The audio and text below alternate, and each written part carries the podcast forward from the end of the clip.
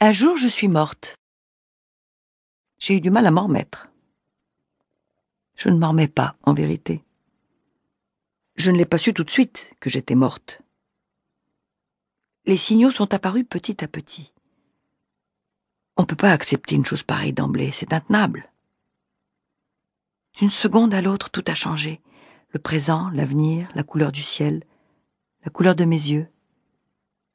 La couleur, la simple couleur. Ma vie continue pourtant. En gris, sans contraste, d'une manière étale. Rien de saillant, aucun événement à souligner, à mettre en gras.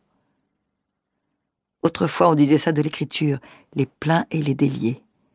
Je suis délié. Les pleins c'est pour les autres. Je ne connais pas le plein. Les pleins sont devant. Je suis derrière. Je viens après, en mince filigrane. Ma mort n'est pas silencieuse. Je suis apparente, vociférante, rigolante, fornicante. On peut composer des mots pour décrire ma suractivité. Je ne suis pas actrice pour rien. Une prémonition m'a fait choisir ce métier très tôt.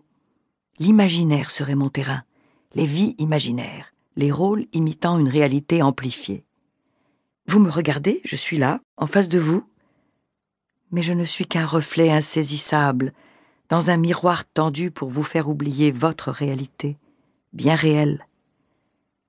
Mon image a l'efficacité des évocations de l'improbable, des sylphides frémissantes dans les tableaux de Sandro Filippeppi dit Botticelli, des madones navrantes de Domenikos Theotokopoulos, dit le Gréco.